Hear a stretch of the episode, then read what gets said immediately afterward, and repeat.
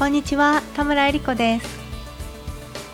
実は私自身も7年半ほどお仕事として翻訳をしていました。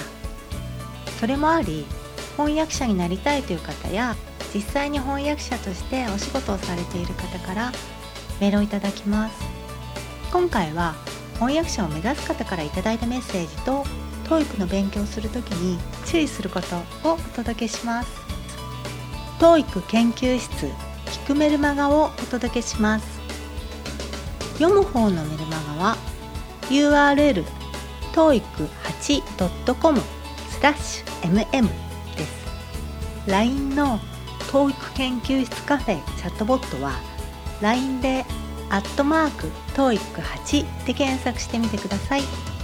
メルマガを読んだり聞いたりチャットボットで遊んだりしてなんとなくやる気になってきたなと思ったらすかさず行動に移していただければ幸いです。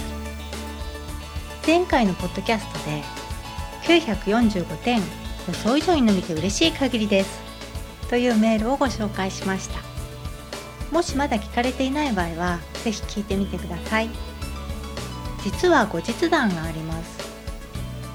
その方は945点取った後早速翻訳会社のトライアルを受けて翻訳のお仕事を始めさらに急に話が回ってきたことから通訳もされています。やはり行動力ある方は本当早いなと思いますね。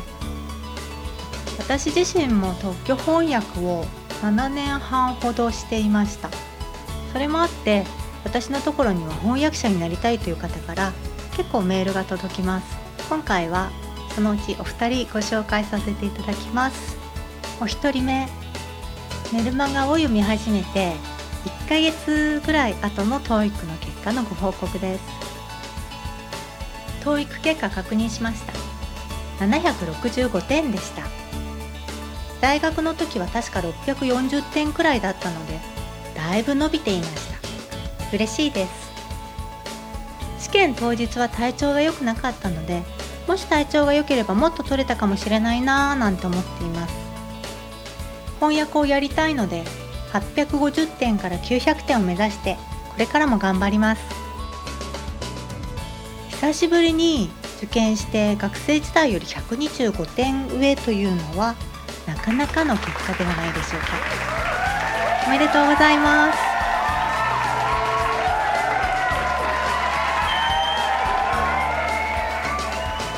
もう一方いただいたメールをご紹介しますね。初めてメールをさせていただきます。いつもメルマガを読ませていただいている谷菓子と申します。ひょんなことから田村さんを知ることができ毎日興味深くメルマガを読ませていただいています。私事ですが下の子供が今年度から幼稚園へ入園したのをきっかけに TOEIC を受験することに決めました。英語に触れる機会は日常においてほぼゼロの生活ですが田村さんのメルマガを拝読し勉強法を具体化することができたと思います。頑張って860点以上取り夢の在宅ワーク翻訳のお仕事をするのが私の夢です。これからも田村さんのメルマガを読んでモチベーションを持続して勉強頑張ります。はいどうもありがとうございます。今ご紹介させていただいたお二人とも書かれていますが翻訳者を目指される場合やはり TOEIC800 点900点ぐらいの英語力を身につけておかれると良いです。もちろん TOEIC900 取ったからといってすぐに翻訳や通訳ができるわけではありませんし TOEIC テストでなくても構いませんが800点900点ぐらいは取れるそれくらいの英語力は必要になります。ここで大人が TOEIC の勉強する時にしない方が良いことについて触れておきます。大人の場合ですね。それは英文和訳です。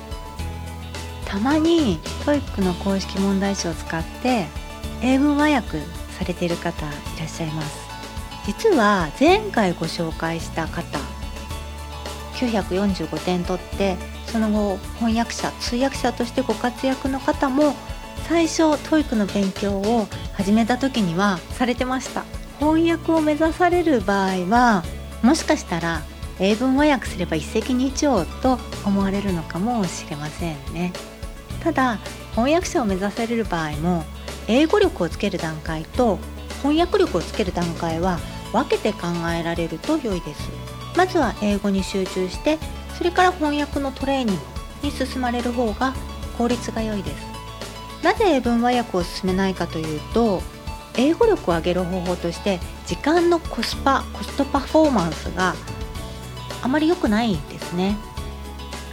特にコツコツ型の方は英文和訳しようと思って取り組み始めるとひたすら時間をかけてしまいがちです。要注意です。こう普通に日本で生まれ学び育った大人の場合に足りないのはこれまでにこなしてきた英文の量です。インプット量です。読んだり聞いたりしてインプットしてきた英文量が圧倒的に足りないことがほとんどです。ですから同じ時間をかけるなら英文和訳の代わりに音読やリピーティングシャドーイングなどして同じ時間で繰り返し読んだりあるいは10倍20倍の英文をインプットしたりした方がずっと効率的です。是非たくさんの英文を読むこと聞くこと心がけてみてください。応援しています。TOEIC 研究室聞くメルマガをお届けしました。読む方のメルマガは URL toeic8.com スラッシュ mm です。LINE の TOEIC 研究室カフェチャットボットは LINE でアットマーク TOEIC8 で検索してみてください。メルマガを読んだり聞いたりチャットボットで遊んだりしてなんとなくやる気になってきたなと思ったらすかさず行動に移していただければ幸いです。最後までお聴きいただいてどうもありがとうございました。